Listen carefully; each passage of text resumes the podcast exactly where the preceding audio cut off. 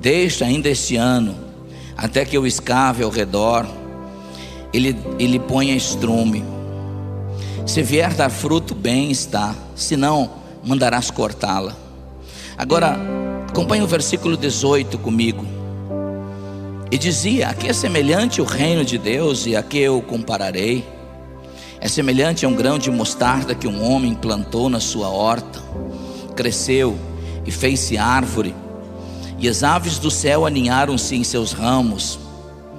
Disse mais: A que compararei o reino de Deus? É semelhante ao fermento que uma mulher tomou e escondeu em três medidas de farinha, até ficar tudo levedado. Vamos orar, concorde comigo em fé. Pai querido, nós te damos o louvor. Deus, o Senhor é um Deus bom em todos os momentos da nossa vida. E nessa noite que nós nos reunimos aqui, Deus, essa reunião começou no nome de Jesus. E esse texto que nós lemos fala, Senhor, de intercessão. E eu peço que nessa noite, Deus, a nossa oração, o nosso coração se volte, Deus, como o coração de John Cox na Escócia, Deus, em que a sua oração era: Deus, me dá a Escócia. Que o nosso coração comece a dizer: Deus, me dá o Brasil. E que um rio, um rio de salvação, Deus, comece a correr. Deus nos dá uma paixão também pelas almas, Deus. Suscita dentro da igreja, Deus, paixão, paixão por tua presença, mas paixão pelas almas que ainda não te conhecem. Deus ministra o coração do teu povo esta noite. E Jesus, nós daremos a ti toda honra, todo louvor por tudo que acontecerá nesse recinto. E nós oramos no teu bendito nome, Jesus. Eu queria despertar no seu coração com essa mensagem, paixão por almas.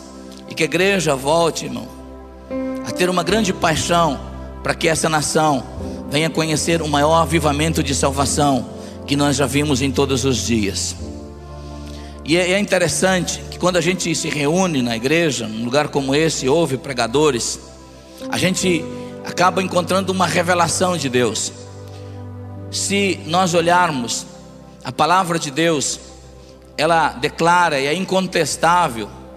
A gente quando folheia qualquer parte, qualquer folha da palavra de Deus, você vai ver onde Deus esteve. Deus esteve na criação, Deus esteve com Moisés, Deus esteve com José, Deus esteve com Davi. Isso é incontestável. A verdade de Deus, ela diz aonde Deus estava. Mas a revelação de Deus, ela diz aonde Deus está presente. E eu espero que essa noite seja uma noite que Deus traga uma revelação de Deus para o seu coração, não para que você só fique pensando que Deus esteve no passado com alguém, mas para que você tenha uma revelação para Deus estar com você, com sua família, nessa geração onde você vive, para que você possa fazer uma diferença. Quando a gente às vezes olha para a igreja no domingo à noite, irmãos, o nosso caminhar com Deus ele é livre.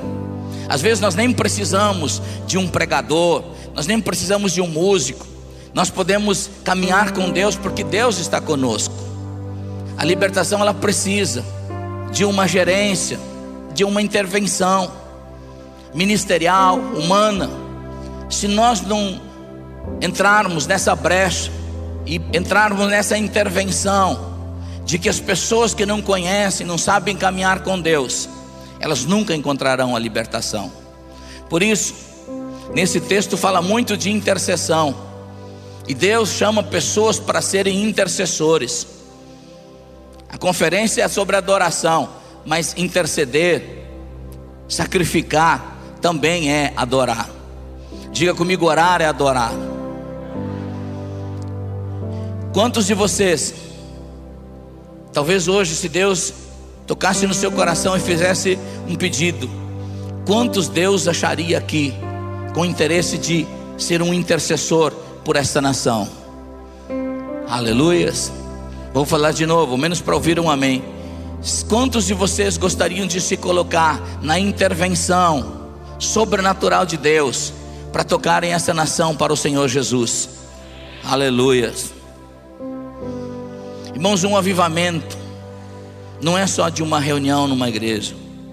Um avivamento é quando tudo aquilo que nós recebemos aqui puder sair daqui e amanhã esse mesmo mover, essa mesma presença, essa mesma alegria puder entrar nos colégios, puder entrar nas fábricas, puder correr pelas ruas e tocar as pessoas para Deus.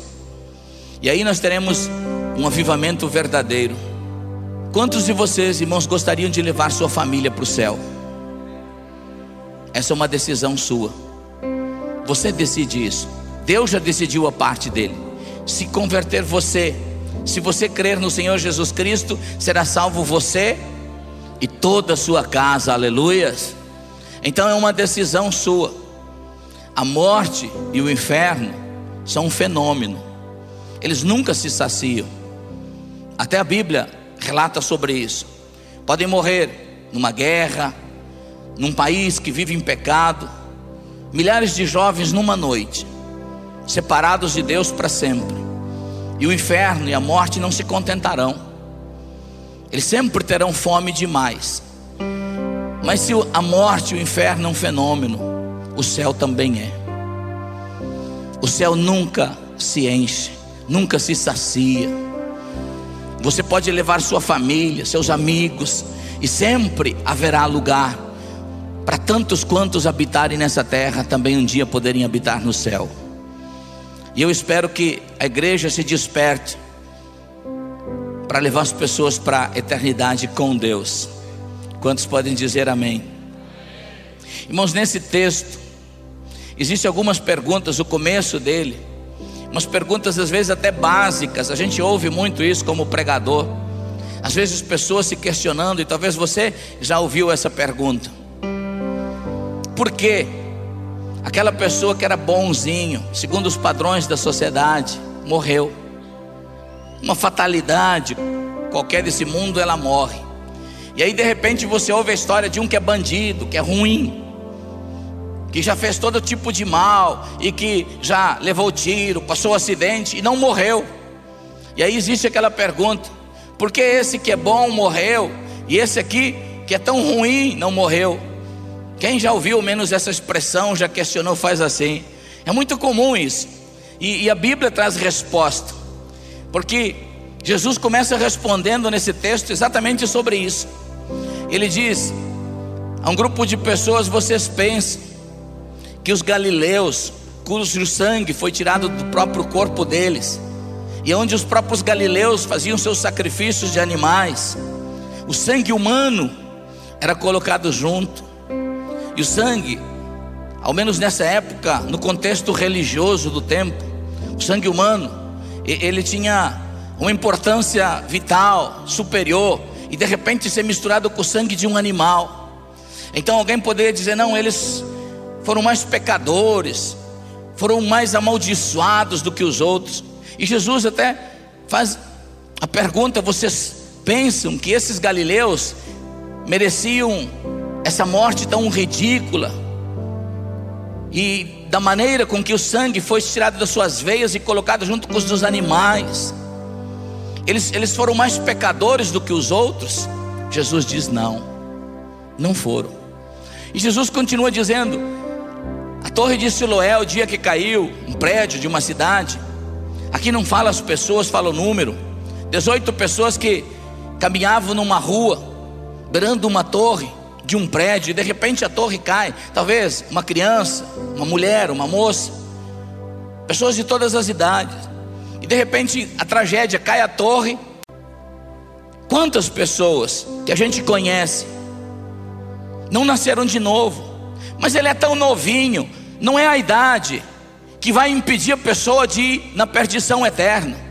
O que vai impedir a pessoa de ser levada para a perdição eterna é se ela chegou ao arrependimento. Então, para sempre, ela escapou da morte do inferno, porque agora ela entrou em Cristo Jesus. Haverá uma vida e uma vida eterna para ela. Aqui aparece o intercessor. O intercessor, quando vê isso, diz: Não, Senhor, espera aí, dá uma chance, deixa eu cuidar dela, deixa eu cuidar, e eu vou cuidar, vou cavar em roda dela, vou proteger ela, para que ela venha produzir fruto. E essa aqui é a parte do intercessor. O que é o intercessor. O intercessor é aquela pessoa que vai dizer: Deus, a partir de hoje, eu sou a pessoa que vai orar pelos outros. Deus, eu a partir de hoje vou ser aquele que vou orar por minha família. É aquele homem ou mulher que se coloca entre o caminho dos pecadores e o inferno. E ele tem então essa parte da libertação, essa intervenção de guardar essas pessoas e encaminhar elas para o céu. Porque nós encaminhamos, irmãos, as pessoas para o céu primeiro por oração. Vocês podem olhar na história de, uma, de alguém que se converte, busque essa pessoa por separado e olhe, pede. Aí você vai ver que por trás existe uma mãe, um pai, um avô, alguém que orou. Alguém que passou um tempo buscando a Deus, dizendo: Deus, eu guardo essa pessoa em Cristo Jesus, não corta ela da terra, não deixe que as drogas matem meus filhos, Deus não deixe que as drogas matem os jovens da cidade, Deus, é você se colocando como uma intervenção de Deus para a libertação das pessoas. Quantos de vocês ainda gostariam de ser intercessores? Aleluias. Eu acho interessante quando eu me converti, depois eu fui para o ministério. E eu mudei de uma cidade muito pequena para uma cidade grande. Grande no sentido, era uma cidade de, assim como Joinville, meio milhão de pessoas. Mas era muito grande em relação à cidade onde eu me converti e onde eu vivia. E a cidade grande, para quem é bem do interior, assusta. Eu havia ido visitar uma família no bairro e eu não sabia muito a cidade, no caminho de volta, eu me perdi. E quanto mais eu andava, mais perdido eu ficava. Aí eu vi uma placa. De repente eu observei uma placa na estrada que dizia assim: logo à frente, intercessão. E eu segui aquele caminho. E quando eu cheguei, talvez uns 500 metros na frente, havia essa intercessão, aquilo que nós podemos falar mais como rotatória. E essa intercessão era algo que era como se estivesse no centro de todas as estradas, de todos os caminhos. E ali então tinha um indicativo: esse caminho vai para o centro, esse para o bairro, esse para o bairro tal, e um indicativo. E eu me senti tão bem, porque quando eu avistei aquilo, eu pude avistar o caminho do centro, e eu contornei aquela rotatória e cheguei na minha casa. Foi nesse tempo que à noite eu comecei a meditar a respeito exatamente desse assunto de intercessão. Como é que os perdidos se encontram? Irmãos, quanto uma pessoa perdida está nessa terra, quanto mais ela anda, mais perdida ela fica. E o que é que nós podemos fazer? Nós podemos parar isso, ser aqueles que dizem: Deus, a partir de hoje eu não vou brincar de ser crente. Deus, a partir de hoje, eu não vou querer que a minha oração seja: Deus me dá uma bicicleta nova todo dia, Deus me dá um carro novo, Deus me dá, Deus me dá. Eu quero ser um crente diferente. Deus, eu quero ser um crente porque eu vou viver muito mais no céu do que na terra. E eu não quero viver um tempo só que eu vou só, eu quero levar os perdidos junto. Deus, então eu vou me colocar como intercessão. E é uma decisão pessoal, irmão. Para que haja um grande avivamento numa cidade, não adianta convidar conjuntos que cantam, homens e mulheres que gravam disco, não. Avivamento vem porque houve alguém que um dia disse: Deus, visite minha cidade, Deus, visite os meus filhos. Talvez esse grande mover que nós estamos vivendo de salvação no Brasil, irmãos, não seja por esses astros famosos que hoje nós colocamos na plataforma e juntam milhares de pessoas e nós pensamos são eles, não. São feitos esses avivamentos de salvação que houve, irmão. Foram feitos de homens e mulheres escondidos que nós nunca vimos o rosto, mas por anos eles disseram: Deus, visite o Brasil, Deus, visite o Brasil, Deus, salve o Brasil. Foram verdadeiros intercessores nunca mostraram a cara, nunca tiveram seus rostos estampados na mídia, mas poderão entrar no céu e ver que o céu é um fenômeno, que por tudo que eles oraram, havia espaço no céu. Quantos de vocês ainda gostariam de ser intercessores, irmão? Fome para Deus salvar essa nação. Às vezes a gente se preocupa pelo que os olhos veem. Ah, a igreja, ela, ela, ela, ela, quer muito hoje, prosperidade, quer isso. Eu acho que isso tudo Deus pode acrescentar, mas nós nunca podemos perder a maior paixão de Deus. A maior paixão de Deus, irmão, não é pelo valor imobiliário, mas é pelo valor das almas. A contabilidade de Deus se faz em almas. E eu, particularmente, irmão, eu vejo cada vez mais meu coração com fome de que essa nação se dobre, mas se dobre diante de Jesus Cristo, dizendo que Ele é Senhor. Ser um intercessor, aquele que decide, Deus, eu vou gastar um tempo por dia, e não vou mais aceitar tragédias, não vou aceitar mais que na minha cidade a morte, o inferno impere e roubem um terço da juventude, um terço dos adolescentes. É aqueles homens e mulheres, moços e moças que podem vir numa conferência dessa e não querer que toda conferência for para o seu ego, mas resolvido Deus, eu quero sair com uma revelação no meu coração, de que o Senhor está comigo, que o Senhor não esteve só com Moisés, e quando eu orar, o Senhor vai tocar essa cidade, o Senhor vai parar a pornografia, o Senhor vai parar as drogas, o Senhor vai visitar o Brasil. É uma decisão de cada um. Na Segunda Guerra Mundial, tem um acontecimento na Marinha nos Estados Unidos que é interessante. Na guerra nos Estados Unidos, quando os filhos se alistam, me lembro quando veio o alistamento para os meus filhos se alistarem, me deu um gelo no coração, porque lá quando vai para a guerra não sabe se volta, não é como no Brasil, o Brasil não é um país de guerra, os Estados Unidos é. E os filhos vão e muitas vezes nunca mais voltam para casa volto num caixão. E o filho de uma mulher crente, uma senhora, pequena, fraquinha, já viúva, ele se alistou para a guerra na Marinha dos Estados Unidos, isso na Segunda Guerra Mundial. E então, ele não era cristão. E essa mulher disse: Deus, eu não posso permitir que meu filho parta sem te conhecer. E o filho se foi para a guerra. E aquela mulher, todos os dias lá no seu quarto, dizia: Deus, não permita que o meu filho parta sem se arrepender. E esse moço, ele embarcou junto com mais 80 tripulantes num submarino. E nas águas do Japão, esse submarino pifou, seus motores apagaram. E eles desceram ao fundo do mar. Então, por comunicação, o comandante, depois de ver todas as condições de reaver os motores, não conseguiu, chamou 80 tripulantes e colocou a situação.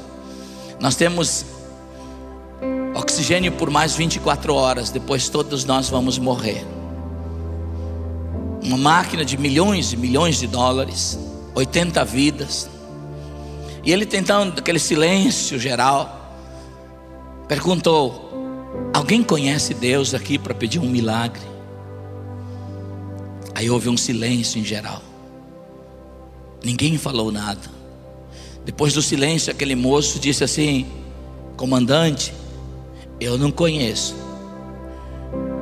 Mas a minha mãe, ela conhece. Porque às vezes eu passo no quarto dela e eu vejo ela falando Deus. É tão íntimo. Ela fala com Deus.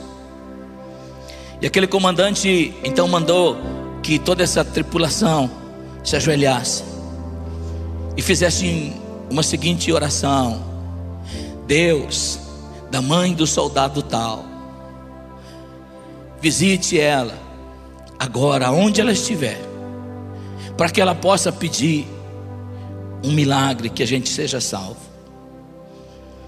Isso era horário na madrugada dos Estados Unidos. Então Deus acordou aquela mulher num sonho, numa visão, e mostrou exatamente a condição em que se encontrava esse submarino. Mostrou 80 homens que iam partir dentro de horas, prontos, todos prontos para o inferno. E ela se ajoelhou e disse: Deus, não permita que meu filho parta sem antes se arrepender. Inexplicavelmente, sem nenhuma explicação, os motores daquele submarino ganharam força novamente. Então houve, inclusive, muita euforia. Chamaram eles, porque a máquina foi salva máquina de milhões de dólares e que eles iam passar por uma espécie de comemoração. Mas o comandante disse: não.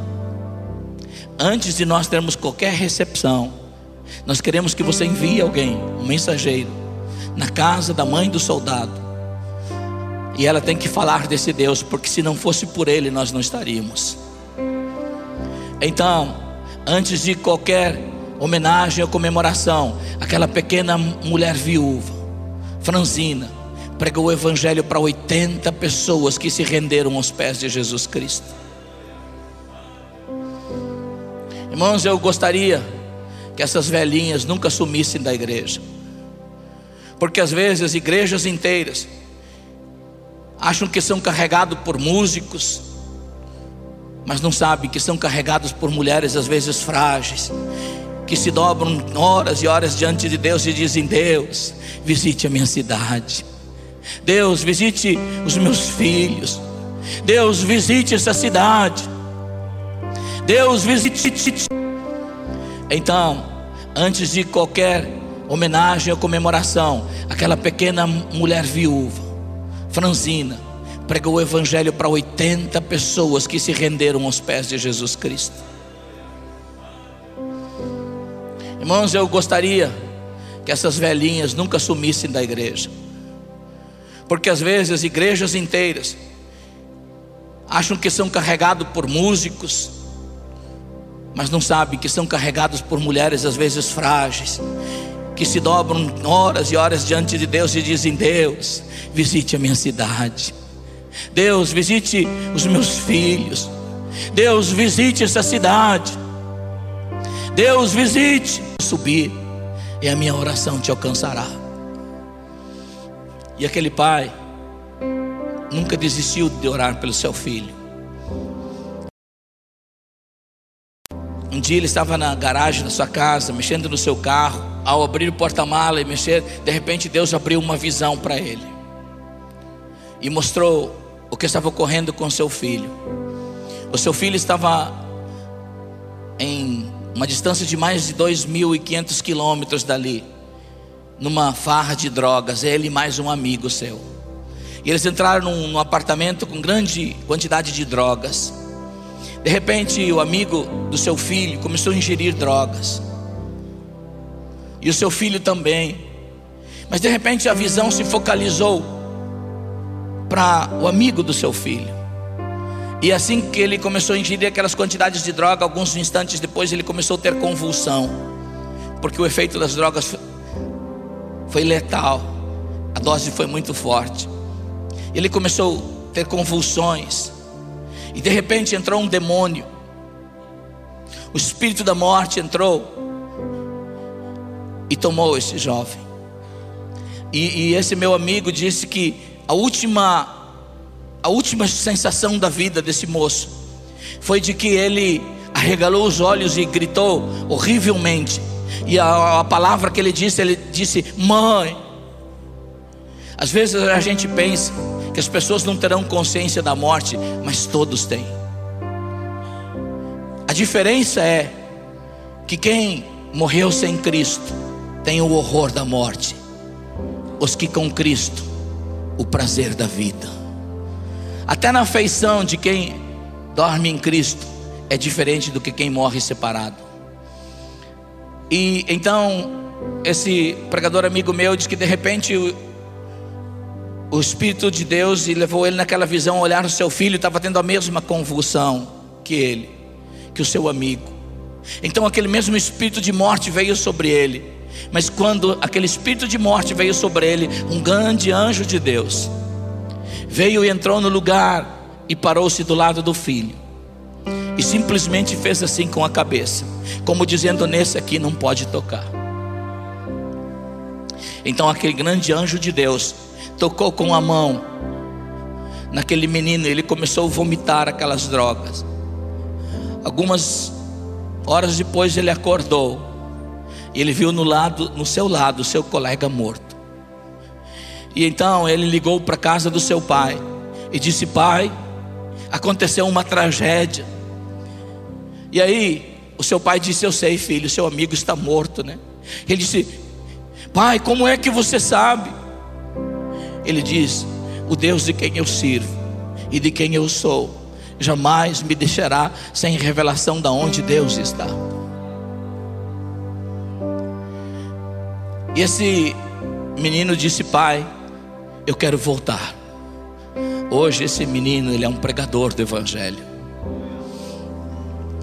Mas é interessante o que o amigo, meu amigo me falou, ele disse que ele perguntou para Deus: Deus, qual a diferença? Por que meu filho foi poupado?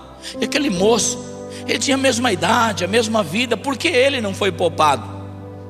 Aí Deus disse para ele: a resposta é que pelo teu filho tinha alguém que intercedia nesse mundo, o outro não tinha ninguém.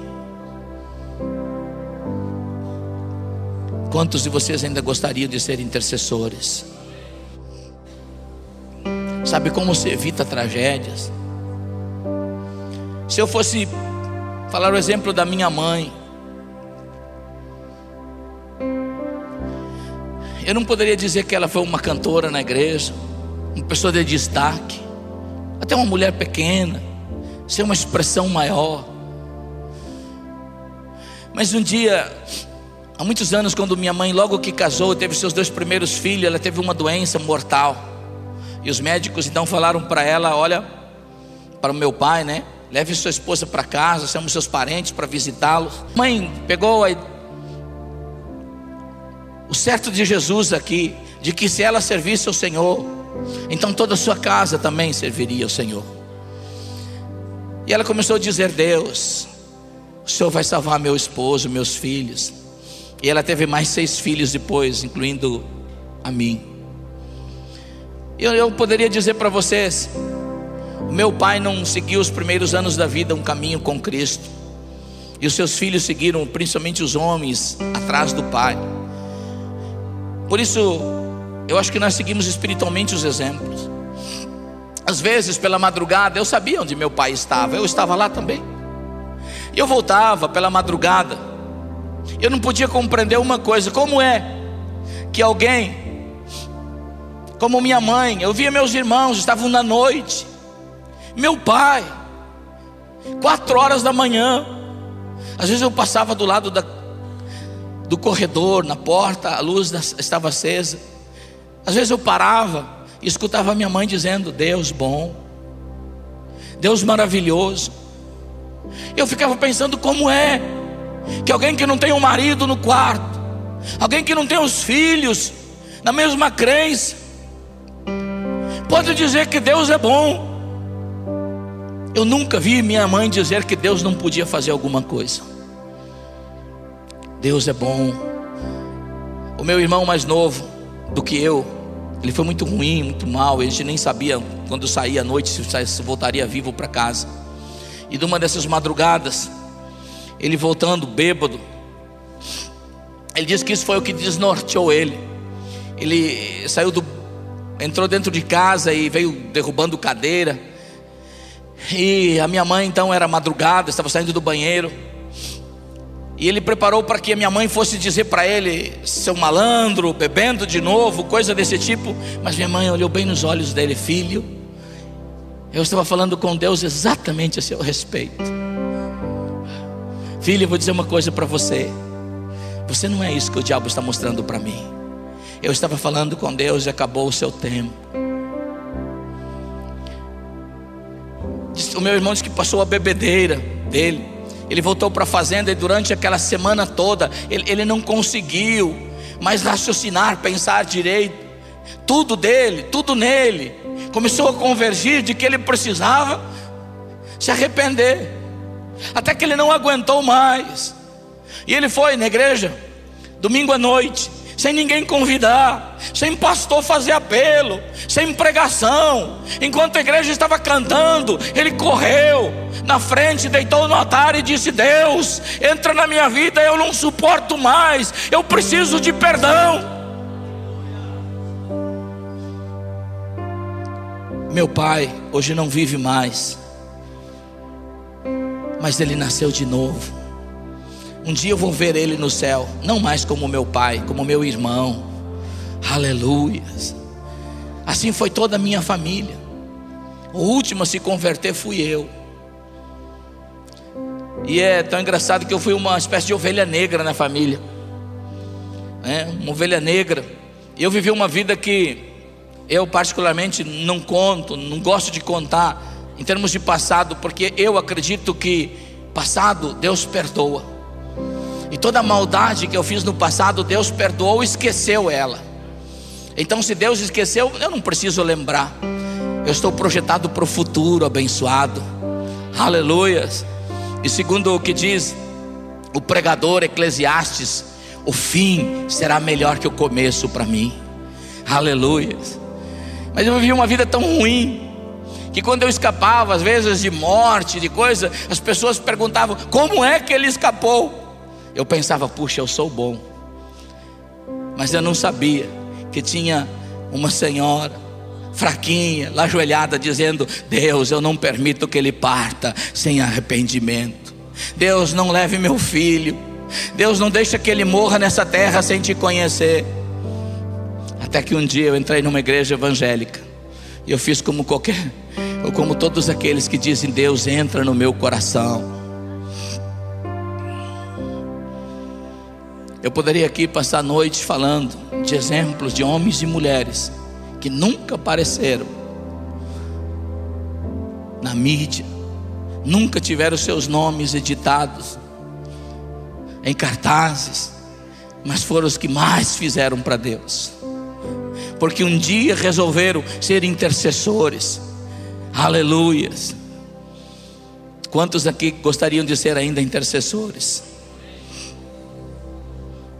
Quando a minha família, por parte da minha esposa, quando a minha esposa se converteu e eu, então nós fizemos como toda família faz. Agora vamos ganhar sua família. Minha família não era cristã. Do lado da minha esposa, claro. Eu considero minha família porque algumas pessoas dizem assim que feliz foi Adão que não teve sogra. Mas não é verdade, não, irmão. Na verdade, a sogra é uma bênção de Deus. Aleluias. Aleluias. Glória a Deus pelas sogras, irmão. Sabe por quê? Porque se Deus, se Deus se não tivesse sogra, você não teria esse presente maravilhoso que você tem. Eu vi o pastor Vamor falando aqui. Você sabe que a única coisa que a gente tem que é da gente, pastor Siqueira? Ministério não é da gente. A gente tem que servir os outros, não é, pastor Vamor? Dinheiro não é da gente. A gente tem que servir a obra de Deus. Os filhos que a gente tem não são da gente. Os meus, quando nasce um mocinho, ah, meu filho, mas já vai ter gente algum tempo depois dizendo: Deus, arruma um varão para mim. Então, os filhos também não são da gente. Depois de um tempo, vem. Eu tenho três filhos, um está indo embora. Os outros estão debaixo de oração, né? Alguém dizendo: Deus, arruma um varão para mim. Então o que é que é meu? A única coisa que é minha é minha esposa. Essa Deus me deu para mim, para se unir e fazer uma só pessoa comigo. Por isso, se eu não amasse minha sogra, eu estaria amaldiçoando a fonte de onde saiu a minha bênção. Aleluias. Por isso as sogras são uma bênção. Glória a Deus. E eu amo minha sogra, me dou demais, muito bem com ela. Mas não foi assim no começo. É, mas é mais a nível religioso. É porque quando a gente casa, minha esposa chegava, às vezes eu ia passar na casa da minha sogra, primeira coisa que ela falava assim, mas está tão magrinha, está comendo. Eu já pensava, puxa, será que ela está pensando que eu estou deixando ela passar fome? Mas aí quando eu me converti, nós começamos a orar, eu e minha esposa, vamos fazer a, condição de intercessores. Nós falávamos: Deus, comece a salvar meu sogro, minha sogra, minhas cunhadas, meus sobrinhos. Deus entre na minha família. E a gente pensava, como morávamos longe, na Páscoa ou, ou no Natal, então a gente íamos é, na casa do meu sogro. E a gente pensava, vamos chegar lá e vamos falar de Jesus. E, e meus cunhados, minhas cunhadas não eram cristãos. E minha sogra tinha é, é, um desses negócios que adorava um por dia. E aí eu pensava, vou chegar lá e vou chegar e falar de Jesus e todo mundo vai cair de joelho. Mas ao chegar, já encontrava um bêbado. E a primeira coisa que ele falava, oh, aleluia, chegou. Oh, aleluia, glória a Deus, está tudo bem aí, toma um aí. E já subia aquela ira santa, né? Falava, essa gente não tem jeito. Aí eu olhava, no tanque da minha sogra tinha um lá deitado dentro porque estava seco, então tinha um santo lá para que transformasse aquela seca em chuva e assim.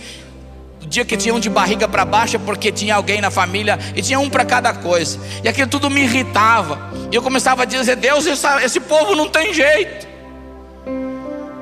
Um dia Deus disse assim: Eu quero salvar a tua família. Eu falei: Aleluia, glória a Deus. Só que tem um problema. E eu disse: Eu sei, eles são o problema. Deus disse: Não, o problema é você. Você não ama sua família. E aí Deus começou a dizer-me a respeito de amar. Às vezes a gente ora porque a gente quer que as pessoas façam o que a gente faz. Mas Deus quer que você ore para sua família para estar primeiro no céu antes de qualquer lugar. E eu disse: Deus, eu vou amar minha família. E eu comecei a orar diferente. Eu não me importo com o que está pendurado na parede. E às vezes eu entrava dentro da casa da minha sogra, olhava tudo aqueles negócios, falava: Nem ligo para vocês. Quando eles falavam, oh aleluia, tudo bem, eu falava: oh, um dia você vai dar aleluia lá dentro da igreja comigo. Um dia eu cheguei atrasado na casa da minha sogra e eu estava, eu, eu, eu tinha que descansar, eles me deram a cama deles para dormir. Eu vi que quando eu comecei a parar de encher com eles, e comecei a agir com mais amor e só orar, eu cheguei nesse dia, olhei na parede e não tinha ninguém. E eu falei, mas não vou me entregar, não vou perguntar também. Aí dormi no quarto deles, Um dia eu cheguei atrasado na casa da minha sogra e eu estava, eu, eu, eu tinha que descansar, eles me deram a cama deles para dormir. E eu vi que quando eu comecei a parar de encher com eles, e comecei a agir com mais amor e só orar, eu cheguei nesse dia, olhei na parede e não tinha ninguém. E eu falei, mas não vou me entregar, não vou perguntar também. Aí dormi no quarto deles, Acordei pela manhã, eu acho que eu havia colocado meu sapato muito forte debaixo da cama. Aí quando eu levantei, me agachei para pegar meu sapato, olhei embaixo. Estavam todos eles lá. E eu pensei, puxa, dormi guarnecido essa noite. Mas também não falei nada. Seis meses depois eu, um dia, cheguei na casa do meu sogro e eu tinha pegado poeira, era umas sete horas da noite.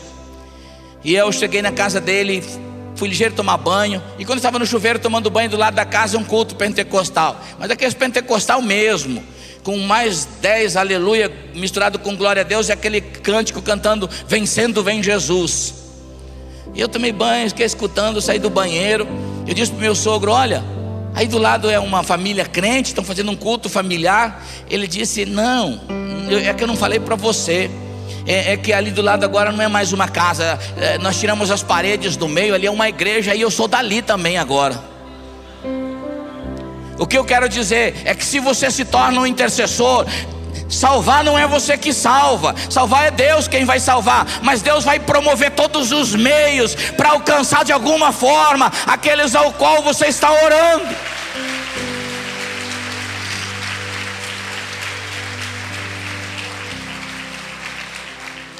E disse mais: aqui eu compararei o reino de Deus. Primeiro, Jesus diz o que é o reino de Deus. Diga comigo: o reino de Deus. Às vezes a gente olha para mensagem de escatologia e a gente, como Deus vem pegar a gente, que dia que vem, que dia que não vem. E às vezes existe até uma escatologia de medo sobre isso. Deixa eu dizer uma coisa para vocês.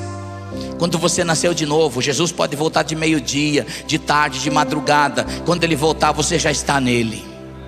Aleluias. Porque o reino de Deus está em vós. Se o reino de Deus está em mim, então Jesus diz: Eu comparo você a quem? A quem eu comparo? Vem cá, um dos meninos aqui, vem cá, Jonathan.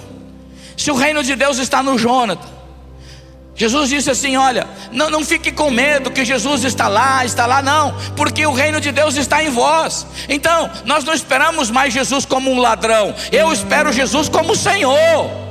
Aleluias. Então, o reino de Deus está em vós. E aí Deus diz: A quem eu compararei vós? A um grão de mostarda que alguém pegou e semeou numa horta.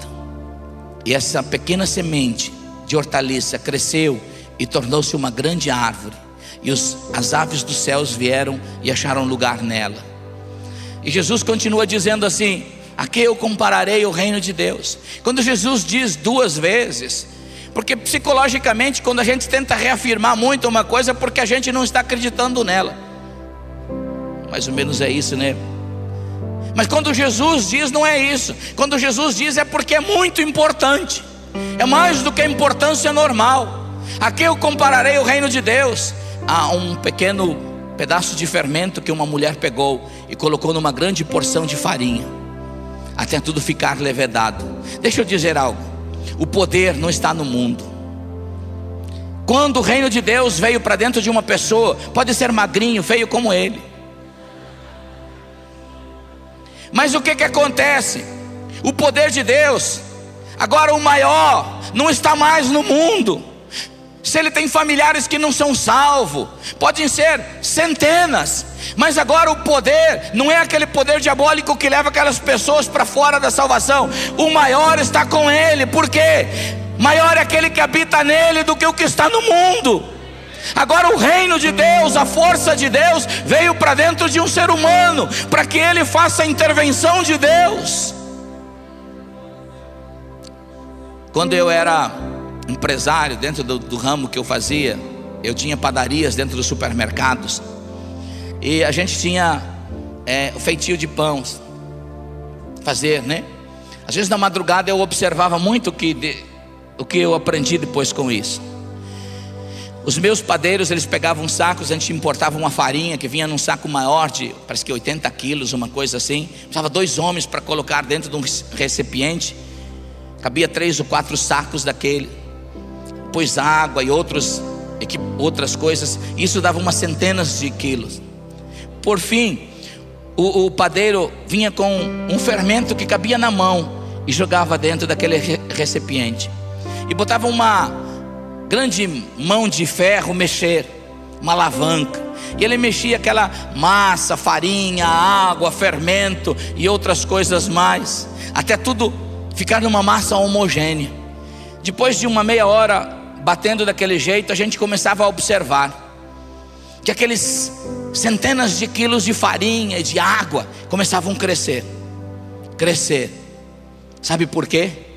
Porque a maior força não era a farinha, a maior força não era aquela água, a maior força estava concentrada no fermento. Ele é que determinava para onde ia a massa. Deixa eu dizer uma coisa: quando você é colocado no terreno da intercessão e começa a dizer, Deus, salve minha família, Deus, salve meu bairro, a força não está concentrada no bairro, nem nas pessoas que estão no mundo. Quem vai mover todas as coisas é em você, porque aquele que é maior habita em você e é Ele que move todas as coisas. Aleluia! Agora, como isso funciona na prática? Vem cá, fica em pé. Cadê meus pregadores? Jefa, vem cá. Eu, eu vou, vocês gostariam de ser intercessores? Aleluias. Eu vou mostrar como isso funciona na prática. Imagine que o Jonathan, ele é cristão. Então, vira aqui e nós vamos exemplificar que o norte, aqui seja o norte. Então, aqui está o reino de Deus e tudo que o reino de Deus tem, as coisas boas. Ele é uma pessoa que ele é ministro de louvor, adora a Deus, tem uma igreja, Mas o Jefferson, que idade você tem, Jefferson? 26, meu Deus. O Jefferson, igual o Jefferson, tem milhares de jovens, não é o caso aqui, mas que nunca conheceram a Deus, nunca viram a Deus, estão nas drogas. E eles, se você pegar eles e falar assim: olha, está vendo o reino de Deus, aquele louvor, aquelas coisas boas de Deus, ele vai falar: ah, é coisa de atrasado. Sabe por quê? Porque, como ele não nasceu de novo, ele só sabe olhar para o mundo. Ele acha que as drogas, o álcool e as coisas que tem no mundo é que são as coisas boas para ele. E aí o que acontece? O Jonathan, ele resolve ser um intercessor e dizer: Deus, a partir de hoje eu não vou brincar mais de ser crente, eu vou ser um crente de verdade eu vou me colocar no terreno da intercessão, porque o maior habita em mim, e eu vou orar para que haja um avivamento na minha cidade, e que as drogas não mais levem os jovens, e que não levem mais as moças à prostituição. Eu vou orar para que o Senhor intervenha na minha cidade. E ele então conhece o Jefferson, nós vamos apelidar aqui de João, João de tal. E ele conhece o João e ele começa a dizer a primeira vez assim: levanta os braços, dois, como crente, e dizer: Deus, salve o João. Deus, o João, ele vai nascer de novo. Ele vai parar de beber, ele vai parar de usar drogas. Ele vai estar no reino de Deus. E eu falo isso em nome de Jesus. Glória a Deus. E aí, Todo dia ele vai levantar as mãos e dizer: Jesus, obrigado pela salvação do João. Aí domingo que vem ele vem na igreja. Aí ele pensa que vai ver o João aqui na igreja. Aí ele olha, não encontra o João.